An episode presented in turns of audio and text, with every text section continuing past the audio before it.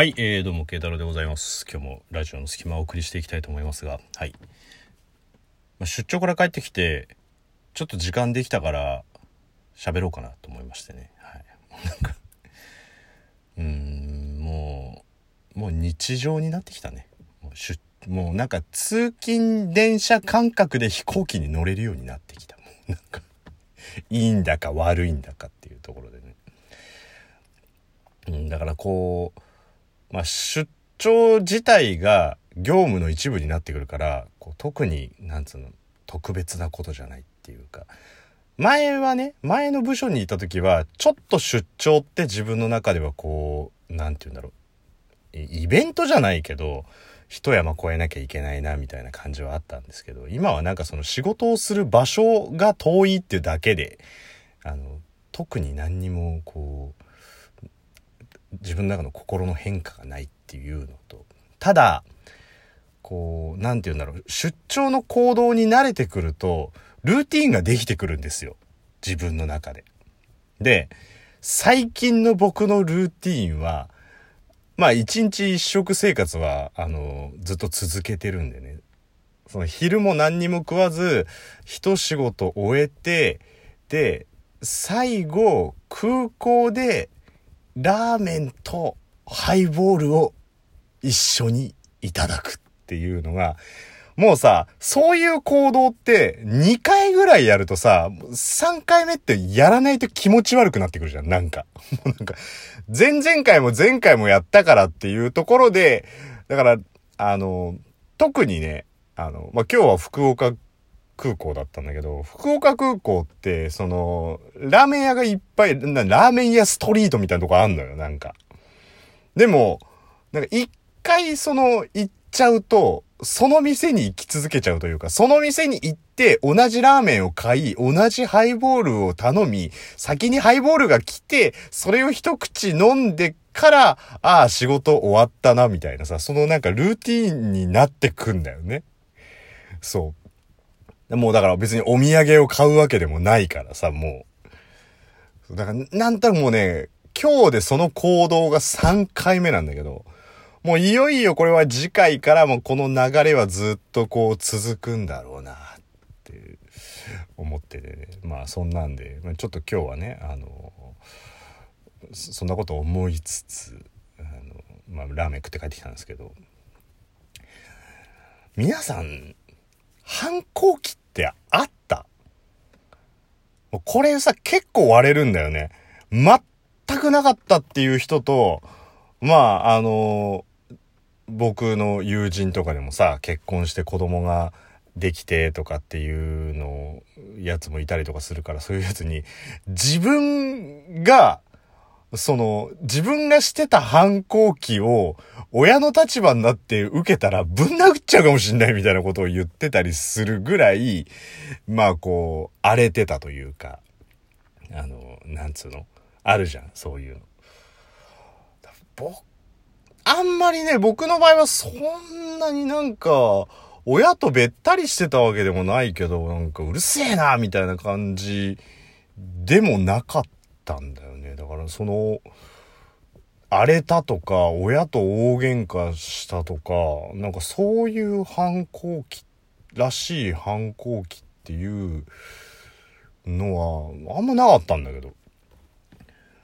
そう、だから、まあね、これも人それぞれだからさ。で、あの、反抗期も、な、なんで、この反抗期の時に、まあ、僕はさ、その、子供がいるわけじゃないから、ましてや、その、年頃の子供がいるわけじゃないから全然わかんないんだけどさ、その、反抗期真っ只中の時に、親と出かけなきゃいけないっていうのは多分相当苦痛なんだよね。多分、これ気持ち的には。なんだよ、めんどくせえ、みたいな。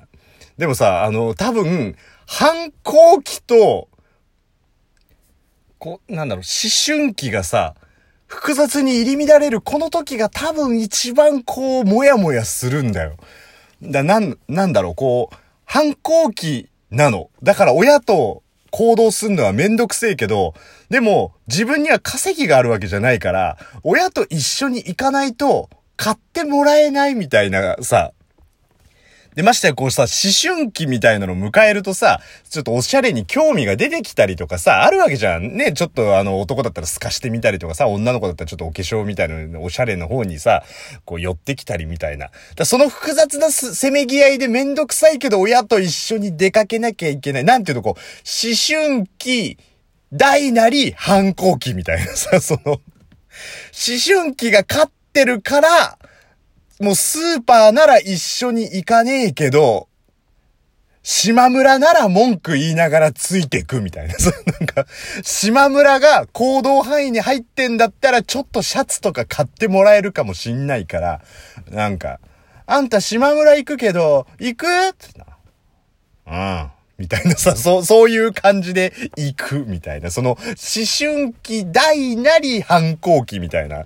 まあそういう時はまあ一番なんか大変なんだろうけどさ。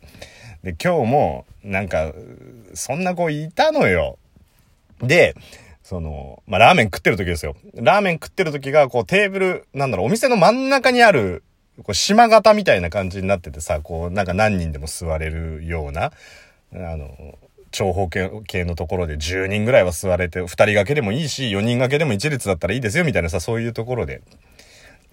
で、あの、僕1人だったから1人で座って、で、ハイボール飲んで、で、ラーメン待ってたの。そしたら僕の反対側に、反対側ってってもそこそこ、あの、1メーター以上は、あの、幅があるから、まあ、向こう側みたいなイメージなんだけど、そこに、まあ、中高生の女の子と、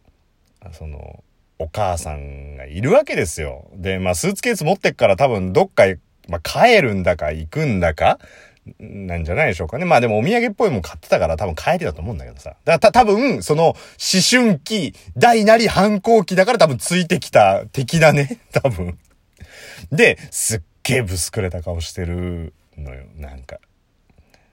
で、なんか、あんた、なんか食券とかも買うんだけど、あんたどれにすんの？みたいな。これでいいよ。みたいな感じのでね、なんか。で、席座ってさ、で、水もセルフだから、あんたちょっとお水持ってきてよ、なんて言ってんだけど、な、なんつうの？真顔じゃなくて無顔。わかる？真顔って真剣な顔だけどさ、なんかもう、ぶすくれて、もうどうでもいいみたいな感じのさ、無顔、もう、で、無顔のまんま、その水を、自分も飲みたいからじゃない？取りに行くわけよ。もう無顔で行って能面みたいな顔してんだよ、もう。だから、危うくす、もう、水取りに行くときに、そろり、そろりって言ったら、それが似合うぐらいのあれ、あれですよ。もう、なんか無顔をしてて。で、そろり、そろりってこうまた、あの、こう水を持ってきて、いや、で、なんかラーメンお待たせいたしましたっていう風に言ったら、なんか、お母さんはね、煮卵ラーメンを頼んだっぽいのよ。でも、なんか普通のラーメンが来たのね。で、え？みたいな感じになって。で、あの、ちょっと店員さんは強、ちょ、若干強気な感じで、あの、いや、これじゃないんですか？みたいな。あ、いいです、いいですっていうことを多分狙ったんじゃん。だけど、いや、私あの、煮卵頼んだんですけど、みたいな感じでちょっと言ったのよ。そしたらなんか、その女の子あからさまに嫌な顔をしたの。で、いや、ちょっと煮卵作り直してもらえる？みたいな感じで言ったら、あ申し訳ございません、みたいな感じで言ったんで、なんで、ほら、もうさ、反抗期だからそういうの嫌じゃん、もうなんか。そう、なんかもう親が、親のイレギュラーはもうすべて嫌じゃん、だから。で、なんかお、お、親に、親にさ、なんかやめてよ、ダサい。みたいな感じ言ってて。いやいやいやいや、ダサいかダサくないかじゃないんだよ、論点はっていう。煮卵がインしているかしていないかっていう問題は、ダサいのとは全然違うって思いながらもう。ちょっとだから一瞬こう、思春期、小なり反抗期になっちゃった瞬間だね、もうそれも。うん、ダサいからやめてよ、みたいな感じだって。いやいやいやいやいやいや、もう、もう、そう、ダサいダサくないじゃねえんだっていうね、もう。で、まあ、とか言いながら、その子はラーメン食うんだけど、その子のラーメンの食い方が、レンゲの中に麺を全部入れて、で、そのレンゲをカプッと食べるわけですよ。もうまるで小籠包を食うように食ってるんですけど、いやいやいやいや、ダサさで言ったらそっちの方がダサいですよっていう、お姉さん、this is not 小籠包ですっていう、これはラーメンですっていうさ、なんか、ラーメンはズズズって食うからいいんだって、そんな麺をそのレンゲの中に入れて、ハムって食ってるそっちの方がダセえよっていう。それあんたね、大人になったら絶対そっちの方がダサかったなって思うわけですよっていう。もうさ、小学校低学年ぐらいの男の子がさ、もうアキレスの瞬足とかを履いてないと格好悪いみたいなさ、そういうのあんじゃん、なんか。で、なぜか瞬足を履くとターボがかかっちゃうみたいな感じ。俺さ、今からソータンチまでターボモードで行くからみたいな感じで、それで瞬足で走ってくね。い？やいやいや、瞬足履いたぐらいでターボモードになるんだったら、ターボモードになる自分を喜ぶんじゃなく、ターボモードになるような体に人体改造してしまった親を恨めっていうね、もう。もうそんな体に負荷がかかるような人体改造してしまった親を恨めっていう。そういうあるじゃん、なんか。もうみんな瞬足履いてないとかっこ悪い。うん、だけどよく考えてみ。中学生になったら、誰も履かないから、みたいな。